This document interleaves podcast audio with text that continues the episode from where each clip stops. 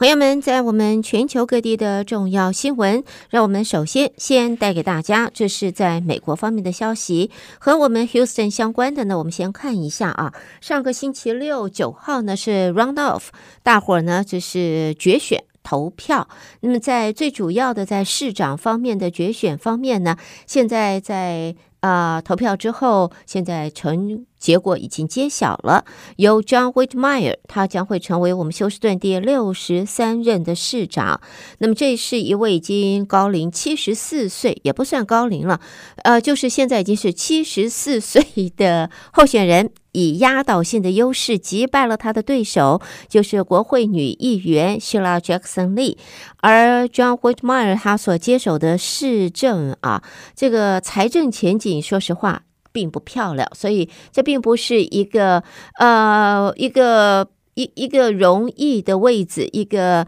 呃一个完全没有麻烦的。一个市政等着他接手。事实上呢，在经济方面，在财政方面啊，这休斯顿来讲的话是有蛮大的挑战的。而 Whitmire 他不确定，现在我们美国这第四大城市就是 Houston，到底所面临的财政挑战到底有多大？我们在休斯顿在今年二零二三年的这个预算是五十七亿美元，现在呢预算又往上增加了大约十亿美元，已经。达到了六十二亿美元了，所以在呃未来，在 John Whitmire 在他接任市长之后，不光只是在财政方面啊，这个铜壳子讲话的这一方面，他会要面临的困难。事实上，和他一块儿工作的其他的市府的重要的职位，包括了 county 里边的职位，和他可能都不是那么样子的协调。因为呢，其他职位包括了呃，已经当选、即将要上任的新任的审计长 Chris Hollins，还有 Harris County 的 Judge。呃，法官 Lina Hidalgo，那么和 Harris 的县 Harris County 的专员这是 Rodney Ellis，他们其实在在这一方面，在选举方面支持的都不是 John Whitmire，他们都支持的是希拉·杰克森·利。所以在目前的话，呃，Whitmire 在即将接任第六十三任我们休斯顿市的市长的话，接手之后，就是施政方面和这个财政方面。看起来并不是一件轻松的工作。好，接着呢，我们再来看美国其他方面的新闻。那么看到呢，在现在总统拜登啊表示，愿意在移民的政策上向共和党要做出一个重大的让步，来换取共和党支持对乌克兰还有以色列的一千多亿的援助方案。根据报道，华府对乌克兰的援助资金到今年年底就会耗尽，再加上乌克兰的总统泽伦斯基即将访问美国，因此白宫也急需和国会共和党达成协议，通过这个一千一百零五亿元的拨款案。官员说呢，拜登和泽伦斯基会面时会讨论乌克兰的迫切需求，还有美国在这个关键时刻继续提供支持的重要的意义。目前呢，民主共和两党的谈判对于就是拜登提出的千亿元方案，在参议院停滞不前，那么没有任何的进展。预料白宫这个礼拜会积极的介入斡旋，而代表民主党参与谈判的参议员 Murphy 形容。当下是他从政以来面对的最危险的时刻。那么，另外的话，消息也透露，白宫现在愿意在几个方面让步，包括会收紧难民庇护制度，申请人必须通过初步的筛选才能够进入随后的程序。而华府也愿意把一些国家指定为安全第三国，还有收容等候结果的庇护申请人。呃，这个联邦也会把快速遣返令由边境的这些州扩大到全美国，也就是说，某些无证移民，就算他们转往其他的州，也也会被当局迅速的递解出境了。接着呢，我们再看到呢，就是最新的民调显示，现在前任美国总统川普的支持率暂时以微弱的优势领先现任总统拜登。在明年的大选，如果现在展开投票的话，那么支持拜登的选民会比较少。不过，统计也同时发现，就是如果川普因为他的刑事案件而被裁定有罪，那么。现任总统拜登的胜算就可以超前了。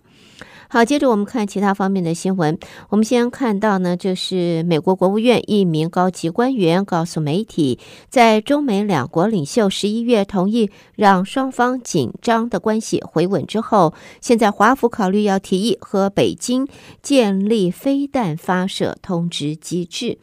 美国总统拜登和中国国家主席习近平上个月在加州会面时，决心解决包括武器控制和防止核武器扩散等重要的议题，同时也指示各自的高级官员采取后续的行动。而这名美国高级官员则告诉媒体，华府是希望在明年初和中国举行武器控制会议。在目前美国政府内部的考虑中的具体措施之一，就是。飞弹发射的这一个通知机制，那么这名美国官员也驳斥在中国方面说，美中在推动这些措施前，必须要先建立彼此的信任。他说呢，美中应该采取像是建立发射通知机制的初步建立信心的措施，以力创造出这一种信赖的关系。另外呢，又看到呢，美军有一架 F 十六战机啊，就今在今天在韩国进行训练，结果飞行途中发生了紧急的状况，之后坠毁。那么不幸中的大幸。机上的飞行员紧急逃生之后获救，目前情况稳定。美国空军发布声明表示，这起事件在南韩首尔今天早上发生在黄海的上方，失事战机隶属第八战斗机联队，飞行员弹射后由韩国方面的人员救起，意识清醒，状况稳定。飞行员已经被送回基地之后，将会接受进一步的评估。下边呢，我们在看的就是在来自华盛顿的消息。媒体在昨天披露，数百名哈佛大学的教职员签署了一封声援信，力挺自家的校长。那么，校长盖伊先前他出席国会听证会作证，在校方如何看待反犹太主义的证词上，他。模棱两可，结果引发了外界的批评。在现在呢，这一封支持他的信件内容，那么。呃，盖伊先前和也是美国常春藤盟校啊，就是 Ivy League 之一的宾州大学校长等人，在这个月五号出席国会听证会之后，那么这个宾州大学校长呃也受到了严厉批评和政治压力，而他在八号就已经请辞了。从加萨爆发了冲突以来，针对犹太人和穆斯林的仇恨攻击和呃这种攻击性的言论也不断的在增加。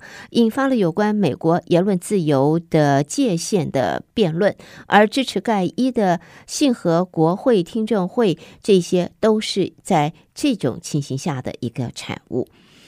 接着，我们看到《华尔街日报》在今天报道，一群投资人已经提出要以五十八亿美元的价格收购美国的百货巨擘 Macy's。啊，梅西百货在《华尔街日报》引述消息人士的这呃这个报道，专门从事房地产投资的公司和资产管理公司现在提交以每股二十一美元收购梅西剩余的股票提案。那么，根据了解，尽管百货业受到网购兴起、购物中心的衰弱和后来的 COVID-19 疫情冲击，但是投资者还是认为 Macy's 在公开市场的价值是遭到低估了。好，我们最后看到呢，美国前总统川普在昨天说，这个礼拜他是不会在纽约的法庭作证的。原本他预计第二次出庭，证明他旗下公司并没有为了争取更好的融资条件而福报资产价值。由十月开始，这起民事诈欺的审判，也是川普再战白宫时面临的多项法律挑战之一。川普在十一月是第一次出庭大多避免直接回答问题，而是把大部分时间放在这个。抱怨不公平的待遇上啊，现在呢，他则表示，就是对于涉嫌福报资产价值案的第二次开庭，他宣布不会出席。好的，朋友们，带给大家这是在美国方面的重要新闻。德州中文台，我是胡美健。接下来焦点将转到国际新闻方面，我们继续关心来自国际方面的重要报道。在我们国际方面的新闻，我们第一个还是先看一下加萨方面的报道。在加萨走廊和以色列交战的巴勒斯坦武装团体哈马斯，在昨天提出警告：除非满足他们的要求，否则是没有人质可以活着离开加萨走廊。他们并且扬言要持续抵抗野蛮的占领者以色列。以色列和哈马斯为期一个礼拜的休战协议，十二月一号破局。休战期间，哈马斯释放了手上一百零五名人质，其中包括了用八十名以色列人换取两百四十名被关在以色列监狱的巴勒斯坦囚犯。以色列则在九号的时候说，还有一百三十七名俘虏被扣留在加萨。其中斡旋的卡达则说呢，仍然在努力协商取得新的休战协议，并且让更多的人质获释。不过呢，也警告以色列，连番轰炸正在缩小取得成功结果的窗口。另外呢，在现在呢，联合国的这个联合国大会啊，一百九十三个会员国可能就在十二号会针对要求以色列和巴勒斯坦伊斯兰激进运动哈马斯集团立即人道停火的决议草案要展开表决。联合国安理会要求加萨走廊立即人道停火的决议案是在九号遭到美国否决的。联合国大会在十月曾经以一百二十一个国国家赞成，十四个国家反对，四十四个国家弃权通过了决议，要求的是立即持久和持续的人道主义停火，从而促成停止敌对的行动。好，下边我们再来看 COP 二十八的消息。联合国气候变化纲要公约第二十八次缔约方会议的主席贾比尔就在昨天敦促各国迅速解决有关化石燃料协议的起见，并且表示失败并不是选，并非选项。那么，杜拜 COP 二十八的峰会预计在十二号就正式的落幕了。贾比尔则敦促将近两百个与会国家要展现弹性，迅速行动，找寻共同点。而据传，主要产油国沙特阿拉伯和高度仰赖煤炭的印度啊，是这一次 COP 二十八同意逐步淘汰化石燃料的主要障碍。而在国际能源总署也在昨天说，目前为止，在 COP 二十八气候峰会许下的承诺，只够让二零三零年前必须减少的能源相关温室气体排放，呃，这个排放量降三成。国际能源总署在报告中说，虽然这些承诺对于处理能源产业的温室气体排放是正面进展，还是远远不足以让世界迈向达成国际气候目标。尤其是把全球暖化上限定在摄氏一点五度的目标。国际能源总署评估各国政府和油气产业在杜拜峰会许下的承诺，这些是不具约束力的承诺。包括让再生能源在二零三零年前成为现在的三倍，能源效率变成两倍，并且大幅的削减甲烷排放量。根据联合国气候机构，现在已经有一百三十个国家在这一项再生能源和能源效率的承诺上签字，而里边包括了美国在内了。那么在这一次是 COP 二十八。正在杜拜举行，公布的一份草案也提议，明年明年就要加一了，变成 COP 二十九了。气候峰会呢，将会由亚塞拜然主办，时间将会是在明年的十一月十一号到十一月二十二号。草案还提议，巴西举办 COP 三十峰会的时间会定在二零二五年，就是后年的十一月十号到二十一号了。好，接着我们看到呢，一艘菲律宾船只和中国的海警船在距主权争议的仁爱暗杀附近发生了碰撞之后，美国也在昨天呼吁北京方面停止在南海危险和破坏稳定的这个行为。菲律宾和中国是针对在稍早发生的事件，也是相互指责。马尼拉则说，其中一艘菲律宾船只被中国船只撞击。不过，中国海警则指控菲律宾船只无视多次严厉警告，故意碰撞中国船只。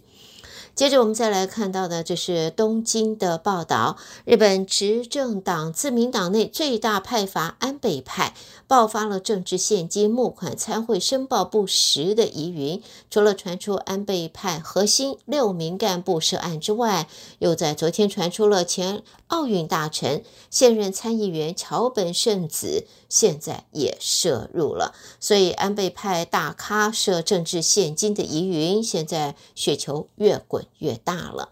好，最后看到雪梨的报道，澳洲政府希望能够彻底的改革目前崩溃的移民制呃制度，所以呢，就在今天将会紧缩对国际学生和低技能工人的签证规定。那么未来两年内，移民人数将可以减少一半。澳洲政府这项决定是在预估二零二二到二三年净移民数字达到创纪录的五十一万人高峰后所做出的。那么在呃澳洲呢，会发布正式的新版移民政策。澳洲内政部长在发布前的一份声明中说，是夜以继日的工作来实现澳洲移民体系的最佳平衡。好的，朋友们，这就是带给大家在国际方面的新闻。德州中文台，我是胡美健。在美国和国际新闻之后，让我们先在这休息一下，然后我们再带给大家接下来两岸方面的重要报道。第一个看到呢，中共中央政治局会议指出，明年中国经济工作要稳中求进，以进促稳，先立后破。分析也认为，这是明年政策将继续扩张的讯号，经济成长率目标可能会维持和今年相同的百分之五。来自上海的消息。在中共中央政治局十八号举行的会议，也分析研究二零二四年的经济工作。那么强调要做好明年经济工作，那么也要强化宏观政策逆周期和跨周期调节，继续实施积极的财政政策和稳健的货币政策。另外呢，在专家也预测，中国十一月份新增贷款可能会大幅的增加，超过去年同期。这一预测主要是基于中国人民银行近期为了缓解经济低迷、提振民众对中国经济信心和刺激社会需求而推出的系列措施。这十多名的经济学家，他们估计，中国银行业十一月发放的新增人民币贷款净值。大约在一兆三千亿元，远远超过十月份的只有七千三百八十四亿元，也高于在去年同期一兆两千一百亿元。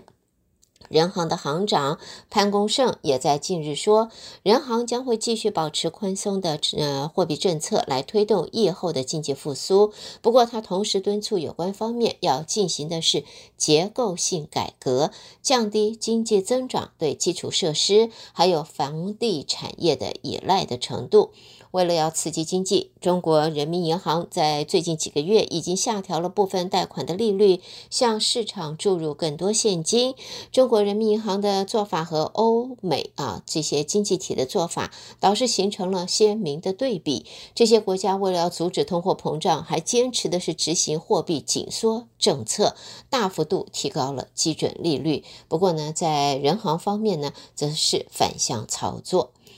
下边我们再看呢，这是在二零二二年，现在统计出来，中国三十一个省的人民，呃，平均可以支配收入，上海是第一名，则是上海，它可以支呃支配的是七万九千六百一十元，远远超过全中国平均的三万。六千八百八十三元。这项统计在二零二二年，中国三十一个省的民人民的呃平均可支配收入，另外也列出了三十一个省的人呃民众的平均财产净收入。北京和上海是唯二破万的城市，分别在北京是一万两千四百一十八，而在上海则是一万零七百四十一。接着我们看到，这是房地产方面。现在呢，中国首席的经济学家来自野村的陆挺，他近日分析，到了二零二四年的上半年，房地产行业还是不能够说已经触底反弹，但是全年有机会出清了。陆挺指出，保交房很难依靠商业银行、地方政府和开发商，必须要由中央政府出面。陆挺是在媒体交流会上做了上述的表示。他认为房地产面临两个负向循环，一个就是保交楼和卖房的负向循环，地方政府卖地和地方政府支出的负向循环。另外呢，在这里也看到呢，就是啊，碧桂园，这是。呃，地产商啊，现在来自这个消息看到是他是负债累累，今年的半年报则显示他净亏损人民币五百一十五亿元，它的流动负债则达到了一兆两千亿元，长期负债八百六十七亿元，而且还很难偿付他境外的债务。碧桂园的董事局主席杨惠妍日前则说，家族。是一定会砸锅卖铁来支持公司的。不过呢，碧桂园负面消息一直不断。现在美元方面的美债已经实质违约了，因为碧桂园在八月八号公布两笔美元债票息，并没有在八月七号支付。好，接着呢，我们在新闻方面呢，则看到这个又有官员被查处了。这个是呃，在来自中共中央纪委国家监委的消息，中共新疆维吾尔自治区党委原副书记。李鹏鑫，他涉嫌严重违纪违法，在目前呢，正在接受中央纪委国家监委纪律审查，还有啊、这个监察的调查。公开资料显示，今年六十三岁的李鹏鑫，那么他长期在青海省工作，由。呃，中共的青海省玉树藏族自治州至多县多彩公社党委秘书，一直升到了共青团青海省委书记。那么在现在呢，则因为严重违法，现在已经在接受中纪委方面的纪律审查和监察调查。好，接着我们在新闻方面呢，下边则看到的就是在气候方面，在中国的北方，在十号起出现大范围的降雪，北京也在礼拜天的晚上迎来了今年入冬后的初雪。根据在呃这。这个气象部门预告啊，在现在的话，经过一夜降雪之后，礼拜一北京就有许多道路就因为积雪而导致交通严重的拥堵了。最后则是香港的报道了。我们看到香港官方公布，十二月十号所举行的区议会选举地方选举投票率是百分之二十七点五四，也为一九九七年香港回归中国大陆以来的最低水准。香港区议会选举官网的数据显示，这次选举一共超过了一百一十九点三万人投票。带给大家这是来自中国方面的新闻，德州中文台，我是胡美健。下边焦点转到台湾方面，我们继续一同关心来自台湾的最新报道。德州的听众朋友们，早安，我是中央广播电台陈子华，现在提供给您台湾今天的相关消息。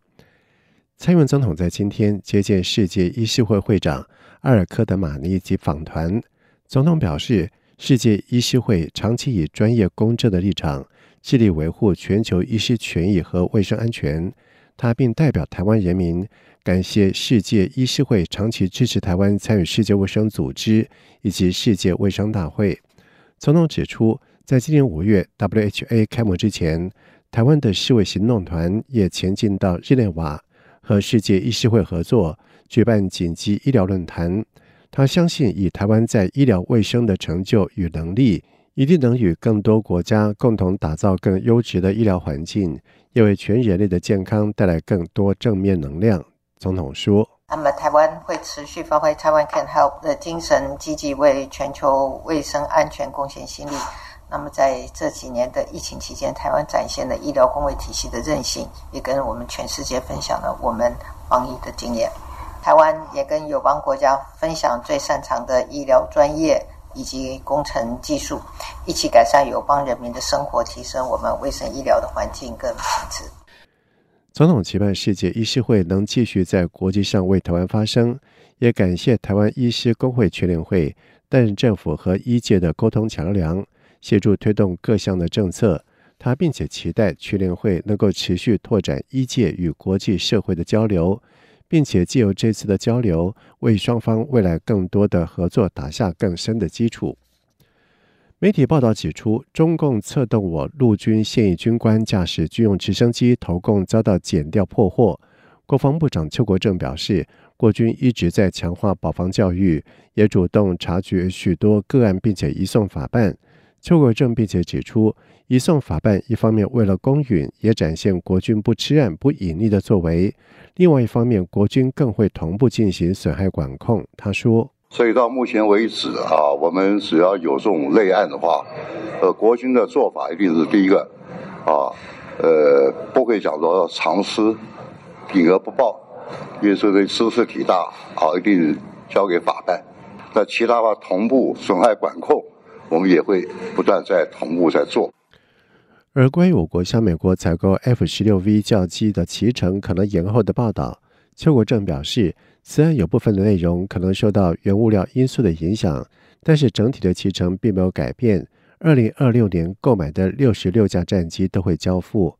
立法院国防委员会邀请邱国正报告，并延长配套与整备现况。报告指出。预判明年义务役将征集九千一百二十七人，在一月二十五号入伍的首批新兵六百人，各单位也已经完成了营舍的修缮、武器装备、弹药筹补等作业，并且备妥福利待遇等相关的配套措施。以上就是今天台湾的相关消息，提供给听众朋友。接下来把时间交给主持人。